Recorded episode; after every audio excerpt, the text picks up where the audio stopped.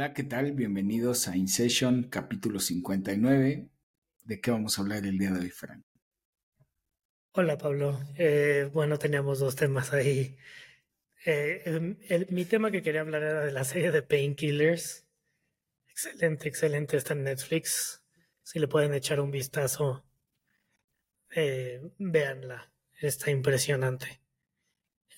Ah, aparte, el director, soy gran fan del director, entonces es, es una gran serie. Y la otra, el otro tema que tenía yo en mente es, bueno, como pueden escuchar en mi voz y el otro día que estuve editando los videos de los podcasts se han dado medio un poco mal de salud eh, y tomando un montón de medicinas los cuales me han causado ciertas cosas ahí raras, ¿no? Y la última fue que fueron cuatro inyecciones intramusculares de 8 miligramos al día de cortisona, lo cual me mandó a volar. Entonces, este, pues sí, ¿cuál de los dos temas quieres, Pablo? Dime. El que tú quieres. Eh, pues podemos hacer un poco las dos o prefieres separarlos. Sí, todo se puede. Vamos a empezar por el el tema de las medicinas, que yo creo que es corto, eh, porque creo que va enganchado un poco con el episodio anterior que es sobre el Xanax y las benzodiazepinas. Bien. Bueno, muy bien, pues vamos a hablar de eso, de los medicamentos, otros medicamentos que no sean psiquiátricos y la salud mental. Y antes de continuar, pues les recuerdo que nos den like, suscribirse, o comentar, ¿no? Si quieren que hablemos de algo en especial. Bueno, arráncate, Fran. Ahora sí me arranco. Este, bueno, primero, pues como puedes saber y, habla, y hemos estado en contacto eh, sobre la cantidad de antibióticos que estaba yo tomando. Em, y, y, sin darme cuenta caí yo en, yo le llamaba nerviosismo, pero sí un poco de ansiedad eh, generada por, por los antibióticos, ¿no? Tengo entendido, me explicaste un día que el uso excesivo de antibióticos genera ansiedad. más bien ciertos antibióticos dan, sobre todo los de las últimas generaciones, dan ansiedad, ¿no? O sea, sí hay personas, no a todo el mundo, pero sí tienden a generar más ansiedad. Eh, el, último que me mandaron era de esos de última generación. Y sí, nervioso, nada fuera de lo normal, controlable, bien, pero, pero no normal, ¿no? O sea, de esa ansiedad que puedes, ¿cómo se llama? Confundir con, con una ansiedad normal del día al día, digámoslo así. Así, esa fue mi experiencia.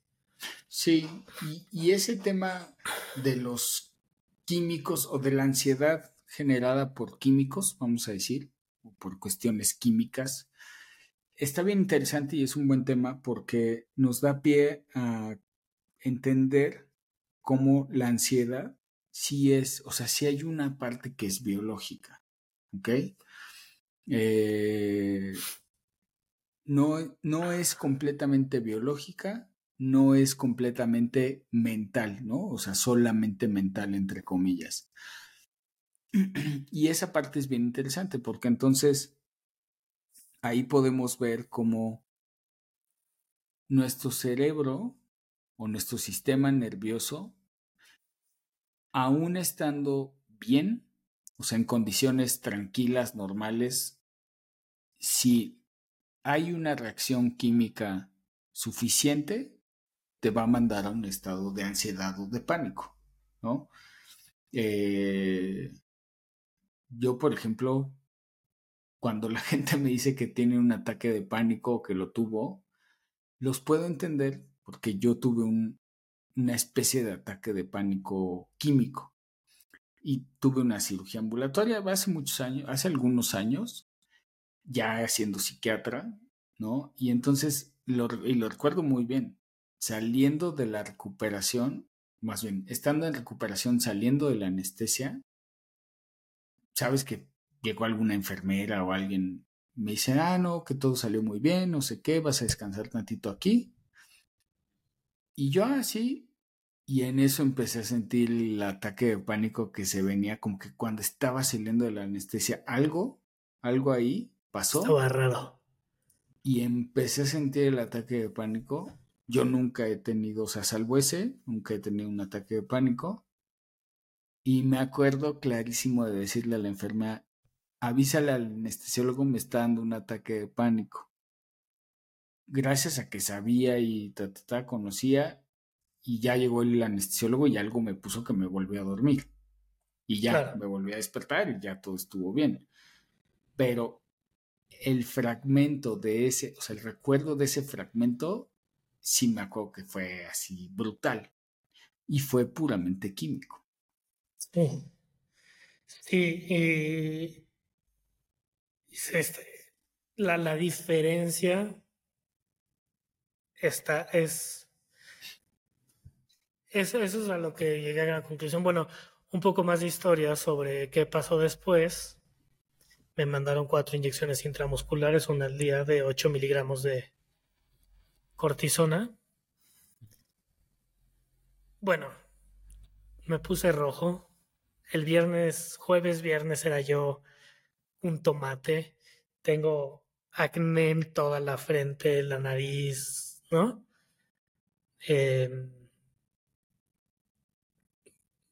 me, me, hiciste el favor de recomendarme con una doctora muy buena, una neumóloga, y me dijo, no, pues párale a esto, ¿no? O sea, hay que parar este medicamento. Después de haber hablado contigo y, y que te habías preocupado, ¿no? Por el tipo y cantidad de medicinas que me habían, que me habían recetado. Pero es, es, es como que la primera vez que estoy consciente de tener un ataque de ansiedad, ataques de pánico y ansiedad, sin, sin que las vías químico y, sin que las herramientas que tengo y las vías mentales que tengo lo logren controlar. porque y eso, ajá, es una cosa horrorosa. O sea, de veras, de veras, de veras, fue una experiencia horrible. Es que ahí sí, como un poco la, la, historia este que les cuento de la posoperatorio, ahí sí el químico con, solo con químico.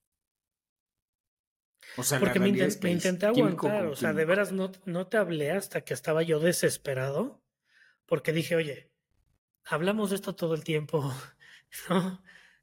Este, damos consejos, decimos cómo poder controlar el asunto, respiré, medité, audios. Escribí. Escribí, este, no, no hice ejercicio porque la doctora me dijo, no, no hagas ejercicio ahorita, no vas a poder, de veras, no lo hagas, fue lo que me faltó. Yo tenía una, unas ganas de salir y correr sin, o sea, como...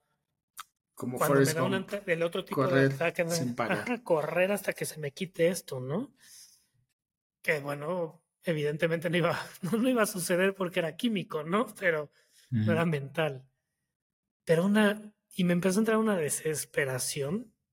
Y fue cuando te hablé y me dijiste, para, justo para esto funcionan las benzodiazepinas, tómatelo así, así. Y no manches, qué maravilla. Eh, hoy es el primer día que estoy mejor. Digo, estaba tomando media pastilla en la mañana y una en la noche. Hoy en la de la mañana no me la tomé, entonces voy bien, creo. o sea, voy bien me tumbo, obviamente me tumbo así de zombie, pero, pero lo peor fue esta, esta impotencia de, de que al ser químico no lo, no, no lo puedes parar y como dices, no me había caído a mí el 20 hasta después de que solo químico con químico puedes atacarlo, ¿no? Sí, porque si no lo tienes que dejar pasar y eso nos va a enlazar a painkillers, ¿eh? pero tienes que esperar a que pase. Pero eh, la espera estaba siendo de veras tenía yo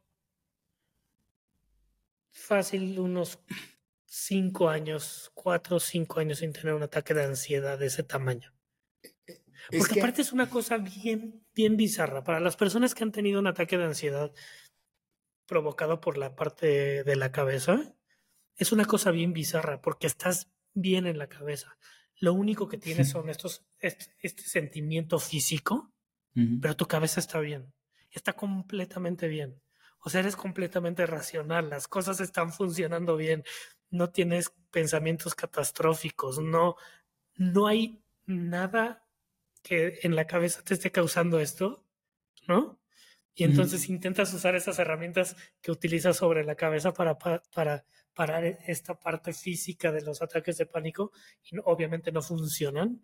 Y, y es horrible porque está sucediendo, o sea, sudor en las manos, este hormigueo, eh, temblar, o sea, náuseas, dolor de estómago, no sé, o sea, una cosa impresionante. Y lo que más me pegó fue, y, y que más me molestó fue la, la, la doctora que me, que me mandó este tratamiento, que no fue la que tú me recomendaste, fue una anterior, le dije, oye, sufro de esto, tengo depresión clínica, tengo ansiedad, y aún así se avientan estos tratamientos. Y creo realmente, e, eso sí me enojó porque realmente está, está, feo, ¿no? Y también se junta con lo que decimos de painkillers, ¿no? Se junta con painkillers. O sea, ¿por qué no escuchas al paciente? Te está diciendo que tiene.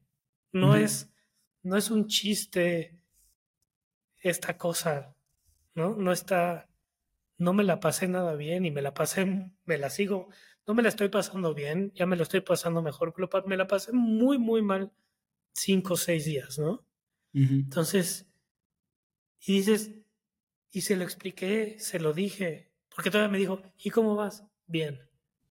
Pero el que vayas bien, en la cabeza, esa fue mi conclusión de todo, no quiere decir que el químico no te vaya a disparar algo así.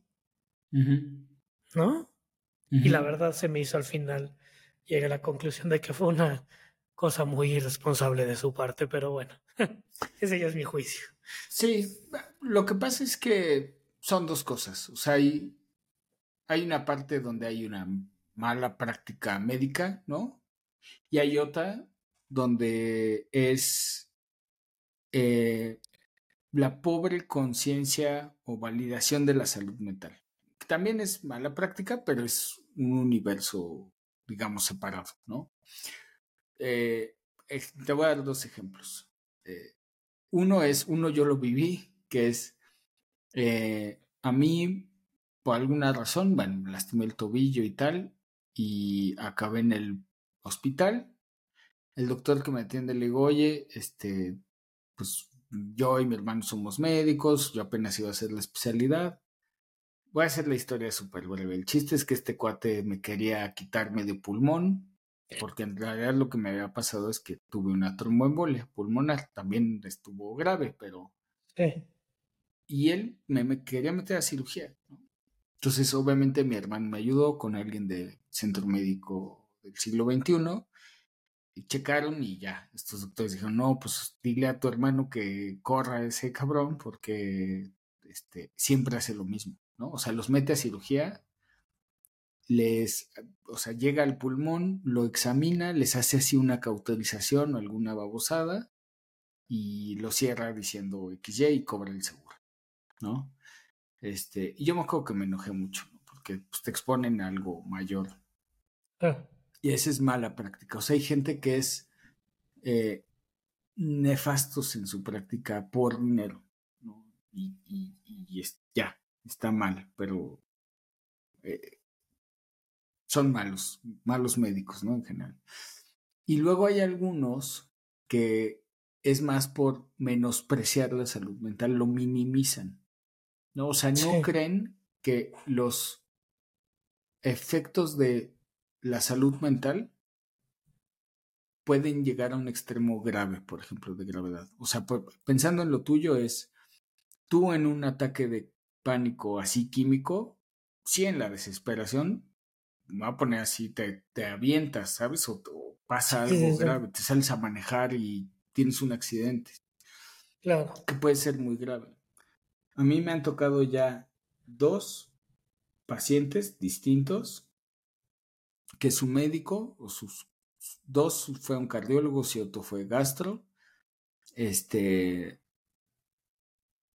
por, o sea, el paciente está ansioso, se siente mal, los está buscando mucho a ellos, porque los síntomas que siente son cardíacos, y el cardiólogo les dice, quita el medicamento, quita el tratamiento. Me pregunta el paciente a mí, le digo, no, o sea, lo que tienes es así, así, no es cardíaco por XY. También, desafortunadamente, pareciera que ¿no? En la medicina, en las especialidades, como que tenemos grados, ¿no? Grados de qué tan chingón eres o qué tan bueno eres. Entonces, muchas veces, pues el cardiólogo está arriba del, del, del psiquiatra, ¿no? O sea, del corazón si me muero, de la mente no. Y entonces, tengo, por eso digo, ah, pero yo también estoy de acuerdo, pero te voy a decir con una paciente en especial. No que quite el tratamiento así. Yo le dije, ok, llevas estable X tiempo, no lo habías estado, yo no tengo tema. Te aviso a ti, no lo suspendas. O sea, yo no lo recomiendo. Al final tú puedes tomar la decisión que tú quieras. Es tu, es tu cuerpo, es tu salud. Y avísale al cardiólogo que pues al final él se va a hacer cargo de la decisión que está tomando, ¿eh? Claro. O sea, porque si a mí me van a estar hablando que te sientes que tal, pues yo te estoy diciendo que no lo suspendas.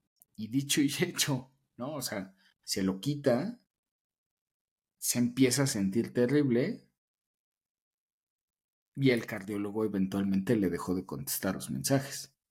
Y yo le di contención un fin de semana, hasta mi esposa en un momento me dijo, ¿con quién estás hablando? ¿Sabes? Así ¿con quién estás chateando tan a gusto? Y yo no, no tan a gusto, porque esta chava está en crisis así.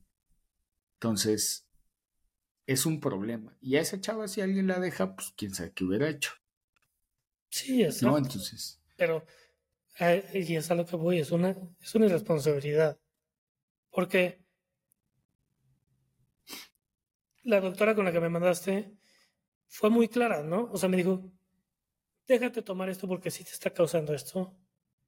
Sí, este medicamento que a Pablo le preocupa, sí, sí causa eso. Vamos a quitarlo te voy a dar esta cosa que no lo causa, pero no es tan efectivo. Pero de eso a nada, esto es mejor. Y eso se me hace un approach, como lo dirías en español, un acercamiento, un... un acercamiento responsable con el paciente y su salud mental. Como decir, no, o sea, entiendo que este es el medicamento que que funciona y es lo mejor que hay ahorita. Pero para este porcentaje de la población no funciona porque tienen ansiedad y depresión. Entonces no se los mandes. O sea, no estás jugando. O sea,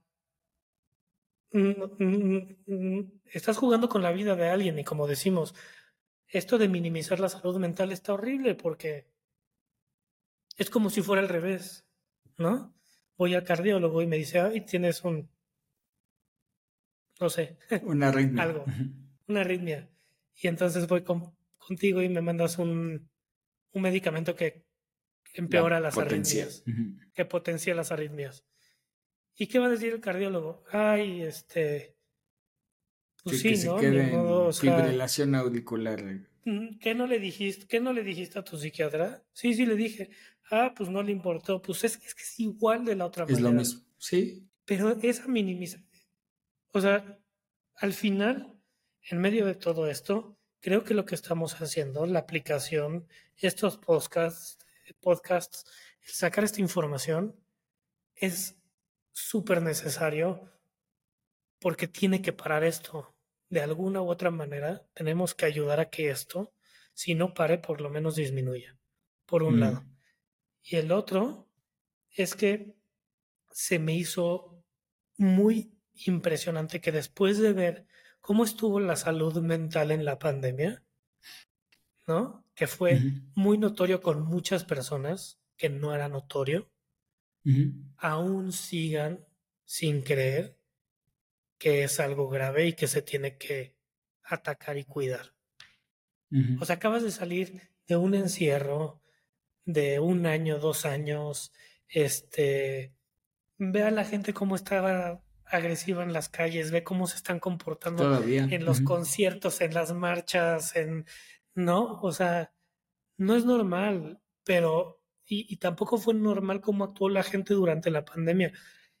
Y aún así, después de todo esto, ¿qué esperas? Que yo supongo, no lo sé, mira, yo te puedo explicar que en economía a lo mejor y no, o sea, yo me especialicé en una parte de economía, pero vi poquitas partes de todo y supongo que en algún momento cuando estudias medicina general ves algo de psiquiatría y algo de salud mental, aunque sea poquito lo básico, ya sabes. Yo supongo, y lo menos que espero de ir con cualquier médico es que pueda tener el conocimiento básico y decirme, sabes que esto no entra dentro de mis capacidades, ve con un tal, ¿no? Como oye, yo soy Pablo, soy psiquiatra, ve con un neumólogo, Fran, o ve con un cardiólogo, o esto es un, este, no sé, ¿no? Un traumatólogo, lo que quieras. Pero creo que dentro, mm, desde mi punto de vista y mi imaginativo, es que la carrera de medicina te engloba un poco de todo para que puedas tomar ese tipo de decisiones. Y, y que quiten completamente esta parte de la salud mental así después de ver todo lo que sucedió y lo que está sucediendo, es como si me dan ganas de ahorcarlos. Sí. Sí, no. Eh, es que es un área muy difícil, la salud mental. Eh, justo por lo impalpable, eh, es lo que lo hace bien, bien complicado. Em, pero no me digas, o sea, ahora vamos a la otra parte del asunto, que no hay médicos con problemas de salud mental, o sea. Ah, sí, bueno.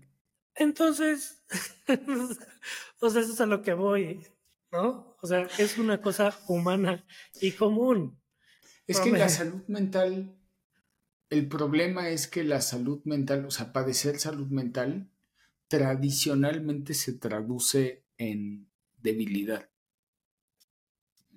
En ser débil, en ser frágil, en no estar, no ser suficiente, cosas de ese estilo, ¿no? Entonces, el, lo que pasa con muchos médicos que la sufren es que no buscan ayuda, les da pena y pues terminan cortándose los cables, ¿no? O sea. O si buscan ayuda no le dicen a nadie, ¿no? No lo transmiten. Sí, eso, eso no está mal, o sea, eso es, tienen su derecho, ¿no? A no transmitirlo, no decirlo. O sea, eso, eso no está mal. más bien el tema es no, no tomar, no buscar ayuda. Ese es el, verdadero tema. Este, y es complicado porque, otra vez, o sea, regresa esta, a esta etiqueta de debilidad y entonces es, pues voy con un colega que me ubica o va a decir o va a mencionar este, pues mejor no lo digo, porque después la gente va a decir que yo soy un doctor depresivo y que no puedo tratar bien, que no soy buen doctor porque tengo depresión o tuve depresión. Ese, ese es el nos pasa a todos, ¿no? Sí, insisto, pues el problema, la tradición es la que es la que afecta. Este, que yéndome, voy a saltar ahorita painkillers. Es que hay muchas cosas ahí en común que están muy locas. El, o sea, todo trata de un medicamento, un opioide, que es el Oxycontin, que funciona igual que la heroína. Esto es creado por un doctor. El doctor creador de la farmacéutica, sorpresa, sorpresa, es psiquiatra, ¿no? Y lo pintan o sea, desde cómo lo pintan ahí en la película, es tradicionalmente los mismos psiquiatras hemos sido pintados como malos en la historia, en las películas. bueno, una de las primeras escenas es una lobotomía, ¿no? Es una lobotomía, el doctor se da cuenta que, Es, que es muy gráfica, es mejor negocio ser eh, farmacéutico y vender medicamentos que ser psiquiatra, ¿no? Pero pareciera como que él, por como conoce la mente, manipula cosas para que su farmacéutica tenga éxito y asesora al sobrino, al sobrino doctor, que es el que es malo, digamos, este, para ser malo. O sea, nunca, no investigué, pero nunca sé qué doctor, qué tipo de doctor es él, el sobrino. No, si también es psiquiatra. No, pero fíjate, justo eso. Es, o sea, sí sabemos que el sobrino es doctor, pero el que sí sabemos es el, el tío, que es el psiquiatra. No, o sea, es, es, todo esto que tradicionalmente es malo, es este, no existe, es manipulativo. Entonces, eso es todo lo que está mal con la salud mental, que pues poco a poco ha estado cambiando y ha seguido cambiando, pero pues contribuye a todos estos fenómenos. Mira, creo que creo que estamos haciendo algo bueno y creo que tenemos que hacer un gran esfuerzo porque con que cambiemos un poquito, como lo hemos dicho muchas veces, con que cambiemos y toquemos un poco de vidas, esto se va a ir este esparciendo. Y es súper creo que es muy importante. O sea las las cifras que hemos visto de padecimientos de ansiedad y depresión son espectacularmente altas. ¿no? sí sí sin duda. Y aquí también nos nos ayuda a hablar un poco de esas partes donde hay que esforzarse a hacer cosas y donde son químicas o biológicas, ¿no? Eh, por ejemplo, no, lo tengo, tengo la idea en mi mente, pero no tengo claro cómo lo voy a expresar, así que posiblemente sea un poco enredado.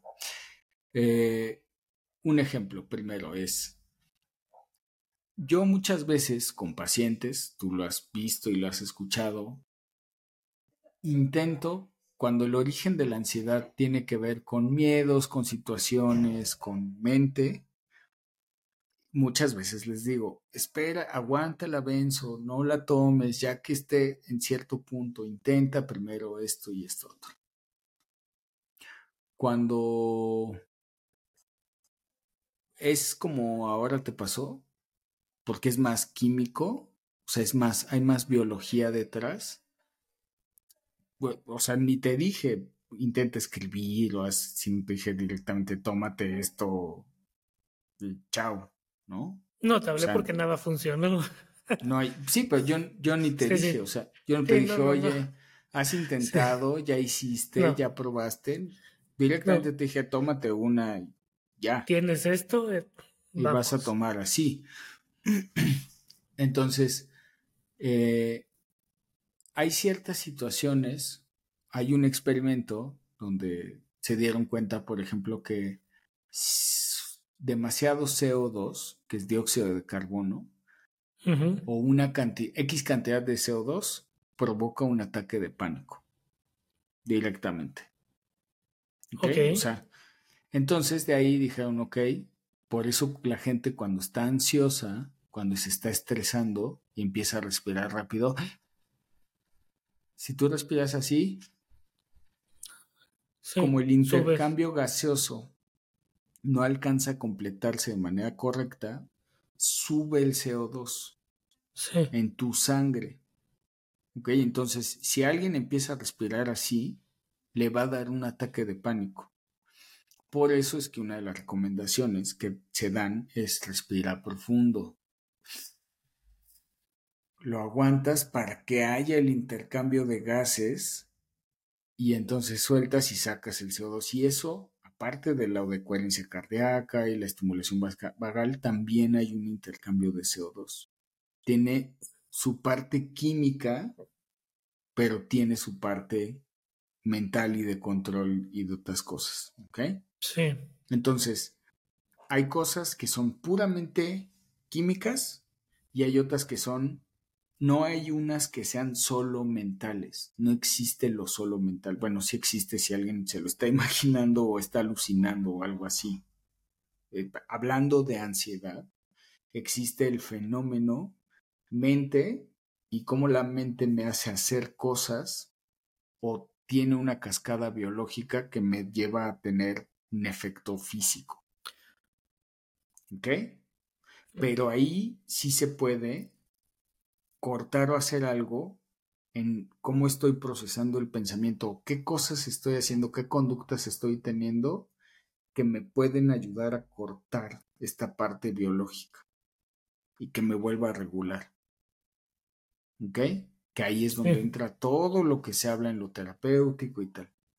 Ahora, eso, ¿dónde se junta con los opiáceos? Los opiáceos, hablando de painkillers de esta serie, es básicamente lo, eh, cuando tú tomas uno de estos medicamentos, lo que hace es que, por decirlo fácil, duerme las, la sensación de dolor. Es una sensación placentera, se quita el dolor químicamente. Actúa sobre el sistema central nervioso, ¿no? Exacto. Y quita la percepción de dolor. El problema es que cuando se quita el efecto, se empieza a quitar, las personas, depende de la potencia, o sea, mientras más potente, más quita el dolor, pero más se empieza a generar un fenómeno que es, se empieza a ir el, el efecto y a mí las terminales nerviosas de dolor se empiezan a despertar, por así decirlo, y me puede doler inclusive cómo, me, cómo siento la ropa. Y la gente les duele la piel, les duele estar sentado. O sea, lo que pasa es que ahorita que estamos sentados nosotros, o quien nos escucha si está sentado, le duele estar sentado. Te duelen los tenis si te los aprietas, por ejemplo. Pero tu cerebro normaliza ese dolor y dice, esto es normal, no hay problema. O sea, es, cambia ese dolor por la sensación de estoy sentado. Entonces, es esto propioceptivo, o sea, yo sé dónde estoy, qué hay abajo, por eso si haces un escaneo eh, mental, un escaneo corporal, te dice, siente el, eh, dónde estás sentado, cómo se sienten tus muslos, cómo se sienten tus músculos, es, son esas raíces, esas terminales nerviosas que están constantemente mandando señal, pero no dolor. Aunque duele porque te estás aplastando, tu peso te está aplastando. Claro. Cuando sales del estado del opiáceo, como se están despertando esas, todavía no se acostumbran. ¿Están muy sensibles o...? Están, pues están despertando, o sea, más bien están en su, sensibilidad normal. no está, exacto, no han caído en cuenta que sí y que no, y la sensación biológicamente es brutal, porque duelen y luego empiezan a sudar, empiezan a sentir ansiedad. Es, en ese caso de la heroína y el oxycontin, como en la serie, la sensación es tan intensa, físicamente, químicamente tan intensa, que no la aguantan por sí solos. Necesitan un químico que los empiece a aterrizar para después pasar al control ya más tipo AA, más de adicciones. Pero a ver, a ver, en, casos, en, un caso normal, no de adicción, porque, digo, también podemos satanizar a los opiáceos y tienen algunos usos que tenemos que aceptar que, claro. que en algunos casos sí son recomendables, ¿no? Si tú una persona normal que no tenga, no haya llegado a la adicción del opiáceo. Tienes que disminuir igual con otro químico el uso. O sea, la recomendación sería. Yo te estoy preguntando porque si algún día voy al doctor y me dan un opiáceo y lo necesito tomar, entonces poderle decir al doctor, ¿sabes qué? Necesito el, la contraparte para el bajón o no. O, eso nada más mm. es en caso de adicción. Depende, No, depende de la potencia y del tiempo de uso del Ok. opiáceo. Ok. Que es igual, por ejemplo, con la cortisona, ¿no? Con el medicamento que te inyectaron. Es, si tú lo usas en cierta potencia o vía de administración durante cierto tiempo, si eso sucede, tus glándulas suprarrenales lo van a dejar de producir. Porque tu cuerpo dice, ah, pues ya me está llegando de fuera o de manera externa, ya me lo están dando, pues yo me voy a relajar y lo voy a dejar de producir. Ahí es donde entra la economía. O sea, alguna vez lo habíamos hablado en la primera temporada de Incession. El cuerpo es económico. O sea, el cuerpo quiere ahorrar la mayor cantidad de recursos posibles. Entonces le dice, el cuerpo dice, ya me está cayendo cortisol, no hay bronca, yo no lo produzco. Se lo dejas de dar y entonces entra en crisis. ¿Ok? Es Porque no es tan rápido ni tan fácil adaptarse a volverlo a producir, ¿no? porque sí, exacto. Y es más cómoda la otra opción para tu cuerpo. Exactamente, exactamente. Es como a mí de repente me empiezan a dar dinero gratis, no tengo que trabajar, pues no hay bronca, ¿no? O sea, yo a partir de mañana dejo de, dejo todo. Dejo el podcast, dejo la consulta, dejo todo. Me voy, estoy a todo dar este, en, en Bali, eh, relajándome, o bueno, por el mundo, relajándome, y de repente me dicen, se acabó, ya no recibes ni un peso, a partir de mañana ya no recibes ni un peso, y lo que según tú tenías en las cuentas, también te lo quitamos. Entonces yo entro en crisis, me estreso y tengo que regresar, volver a, a chambear, volver a ser pacientes, volver a hacer todo. Sí lo puedo construir, o sea, sí lo puedo volver a construir, pero me va a tomar un tiempo. Pero toma tiempo. Y en ese tiempo va a haber sufrimiento, va Sufrimiento. a haber consecuencias. Claro. Entonces, es, es, ese es el ejemplo, ¿no? También pasa con los opiáceos, con el sistema nervioso, que es, este, si a mí me daban un extra, un dinerito extra, pues me lo gastaba, tenía, este, contrataba el Netflix Plus Premium. Entonces, me lo dejan Sí, de dar. Hasta yo creo que a veces parece que Netflix nos patrocina, lo mencionamos un montón. Este, eh, me lo dejan de dar, pues, lo dejo de contratar. Me va a doler no tener las funciones premium, pero pues ya, no, no pasa nada. Lo sigo teniendo, o sea, sigo con él. Ya no tengo Netflix, vamos a decirlo así.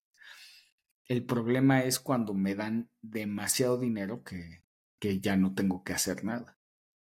Y esa es la diferencia con los opiáceos cuando son por poco tiempo y su eh, funcionamiento, o sea, se me olvidó qué palabra usé hace rato, pero la potencia con la que inhibe los receptores o la parcialidad también, a veces es, hay medicamentos que bloquean todos los receptores y hay algunos medicamentos que bloquean algunos receptores, entonces nunca acaban de ser tan potentes por ser tan Sí. potentes. Sí, no, eh, yo le, o sea, claro, ya que estaba yo en el trance, me puse a investigar, estaba yo a, a, a 4 miligramos de la dosis máxima diaria. Ujú, O sea, sí estaba. ¿no? Pero sí, o sea, está, está cañón como... O sea, sa- ¿sabes a qué me ayudó a aceptar esta parte que estás comentando ahorita? Que hay veces que necesitas químicos para combatir a los químicos. ¿no? Sí. Y más, justo, y me pegó como que fue como después de hablar de Xanax y después de haber usado benzos y después de tener miedo de volverme adicto a las benzos y todo ese tipo de cosas, hoy, est- estos días di gracias a que existen esas cosas, Claro, claro. Claro. ¿no? Y, y- y traduciéndolo también, es que es, es lo mismo, traduciéndolo a, a- a tu idioma, digamos, ¿no? Es la gente, hay gente que abusa de los créditos, hay gente que les tiene miedo. Claro, Hay, o sea, si es el momento, la circunstancia, todo apropiado, está bien agarrar un crédito para que te apalanques. Entonces, cuando los instrumentos que están disponibles los usamos bien, este, de manera adecuada, de manera adecuada, exacto, y sana, ¿no? Funcionan bien. El problema es que los que se van a los extremos eh, espantan, voy a decirlo así, a los demás. O se crea una narrativa que mal, o sea, hace una mala información. y entonces ahí es donde se generan los conflictos. El, el, problema es, o sea, yo por ejemplo lo pienso de los créditos y del apalancamiento y tal. Yo creo que el problema de esta era moderna en la que vivimos es que tenemos mucha información. El problema es la calidad de la información y es difícil poder hacer un buen juicio, ¿no? O sea... Es difícil ser un buen curador de información. Sí. Es, tanto... O sea, perdón que te interrumpa, es... Sí. Imagínate, Fran, tu situación con alguien si tú solo tuvieras acceso a seguridad social. Sí. O sea, que tú no tienes acceso a preguntarme, a, en ese momento decirme, oye, tal, Sí, no, haría yo quién sabe dónde, como dices. Entonces, si me hubiera aventado. Ese es un problema, ¿no? Y alguien así, pues dice, voy a recurrir a redes, a Google, a TikTok, a ver quién me da información. Y si hay la información que te cruzas, te cuenta alguien que dice, pues mi, pues el doctor me puso o alguien me dijo que me tome un ribotril. Este, pero me veo un TikTok que dice que las benzos son veneno, que... Claro. Ya valió. Este... No, yo, mm, yo, no tenía esa percepción de que sea veneno, pero sí que son peligrosas, ¿no? Sí, sí, Más mi miedo por mi historia familiar y las adicciones y mis adicciones me da miedo caer en adicciones, ¿no? Pero claro. Pero sí, si me hubieras dicho, o sea, créeme que si lo que estaba sintiendo y me hubieras dicho, hazte una cuba y échate un pomo de Bacardi, lo hubiera, o sea, con tal de quitarme esa sensación, claro. lo hubiera hecho.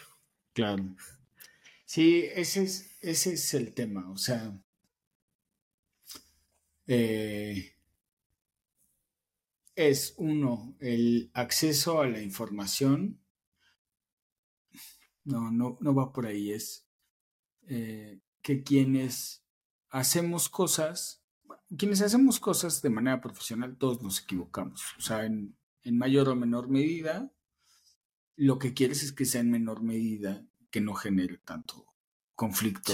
O sea, que sea lo menos posible y que cuando suceda no haga tanto daño, puede decirlo así. Sí, sí. Eh, y después de eso es, el problema es quienes no tienen acceso a eso. Sí. ¿No? Y que por eso otra vez ahí, finalmente ya para rematar, yo voy a tener consulta ahorita, es, pues por eso también estamos haciendo lo del app. O sea, fuera de lo de los médicos o mala práctica, bueno, no mala práctica, pero eh, el no tomar en cuenta la salud mental, o sea, no quiero generalizar todas las cosas, los errores médicos en mala práctica forzosamente, pero... Eh, no es una mala práctica, es una práctica ignorante. Sí, es que es Y tampoco, tampoco es nuestra responsabilidad ser genios en todo, pero en ciertas cosas sí es importante. Sí. Es difícil, o sea, es, es, es difícil. Somos eh, Porque también no me quiero poner en, en, el lado satanizador porque a mí me ha pasado con otros medicamentos y otros tratamientos con otra gente, ¿no? O sea, que a lo mejor dicen... No, no, este estoy de acuerdo. Eh, a cualquiera le puede pasar. Sí, sí, sí. O sea, el problema yo creo que es continuar. Cuando alguien te dice, oye, pero esto, o yo tengo esto, o checa, ¿no? Este, una muy común que yo la veo con médicos es, ahora hay tantos nombres de medicamentos, tantos, que es imposible que te los sepas todos. Tantas sustancias nuevas, tantas este, moléculas nuevas, que también es imposible que las conozcas. Claro. Entonces, si a mí llega alguien y me dice, uso el Tufrafic y el estoy inventando y el Excelón, no hay problema con tu medicamento. Si yo el Tufrafic no me suena, lo que es irresponsable es que yo le diga, sí, no hay problema. Y no. Cuando ahora hay estas cosas que me dejan checar, hay celulares, hay internet, yo puedo chocar un medicamento y las interacciones en menos de un minuto. Sí. El problema es que, al o sea, esta parte tradicional, otra vez como la salud mental, donde es la gente tiene ese sueño guajiro del doctor que lo sabe todo. Entonces, si tú lo checas, es así de, no sabe. ¿No? O sea, y es no, al contrario, o sea, está siendo honesto, está diciendo, no conozco ese nombre, no me suena, voy a verificar. No conozco la sustancia, no tiene nada de malo. Digo, tiene nada de malo si no es, si tal vez en su campo, pero eh, si es tu campo, no tiene nada de malo. Ahorita me recordaste una historia muy chistosa. El papá de una amiga era médico, ya falleció. Y su consultorio, donde estaba la cama donde, explorar, o cómo le llamas, la cama donde. La mesa de exploración. la, la, mesa de exploración. Del lado izquierdo había como un lavabo muy pequeño. Y entonces siempre te exploraba y te decía, me voy a lavar las manos. Y lo que no sabías es que atrás era un pasillo y ahí tenía sus libros. Entonces el güey se iba a lavar las manos, te mandaba de regreso al... Y, si tenía dudas, ahí checaba. Ahí checaba. Alguna vez me invitó a su biblioteca de atrás y dije, ¿esto para qué? Es para que no vean mis pacientes que estoy viendo, porque hay veces que no me acuerdo de todo. Claro. O sea, debería ser normal y aceptado. Oye, dame chance de checarlo, ¿no? O sea. Claro, claro. Pero es esa parte eh, romantizada, ¿no? De que sabe todo. Y... Sí, sí, sí. Entonces, eh, ya ni me acuerdo por qué empezamos a hablar de esto, pero...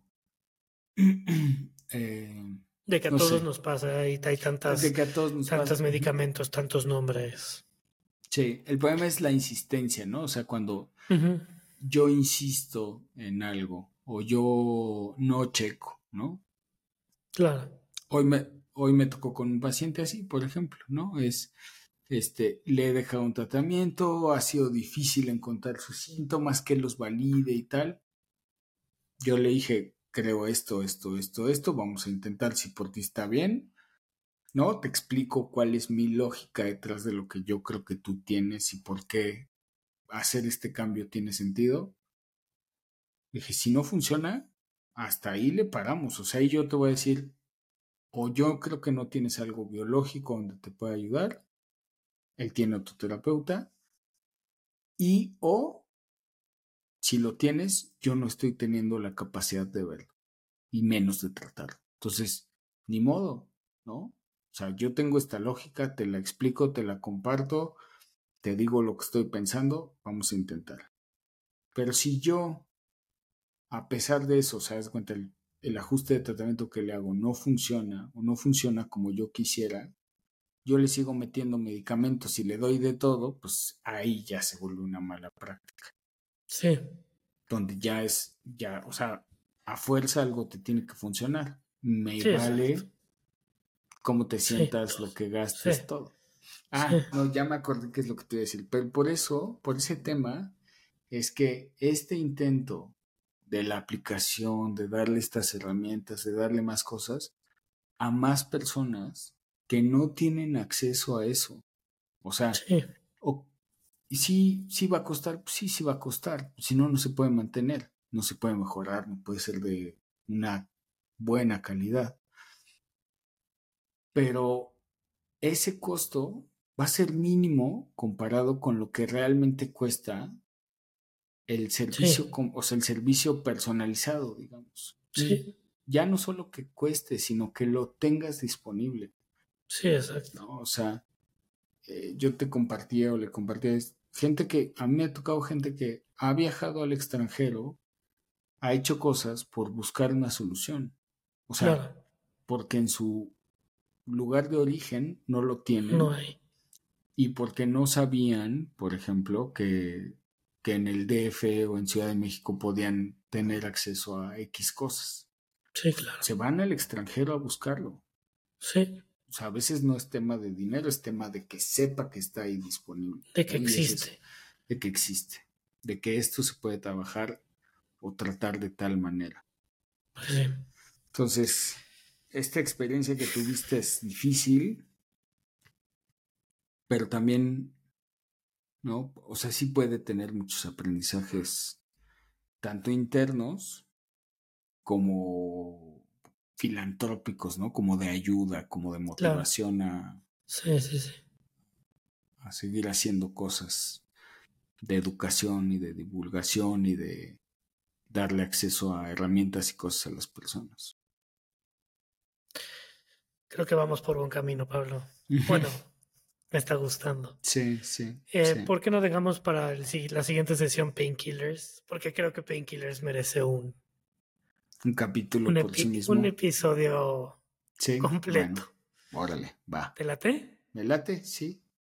Buenísimo. Va. Pues muchas gracias por escucharnos. Este, déjenos sus comentarios, dudas, preguntas. Muchas gracias, Fran. Gracias, Pablo, este, por toda esta semana. Gracias por el podcast. Y gracias a todos los que nos escuchan allá afuera. Compartan, denle like. Y aquí estamos. Eh, déjennos sus comentarios y si tienen algún tema que quieran que hablemos, con mucho gusto. Hasta luego, que tengan buena semana.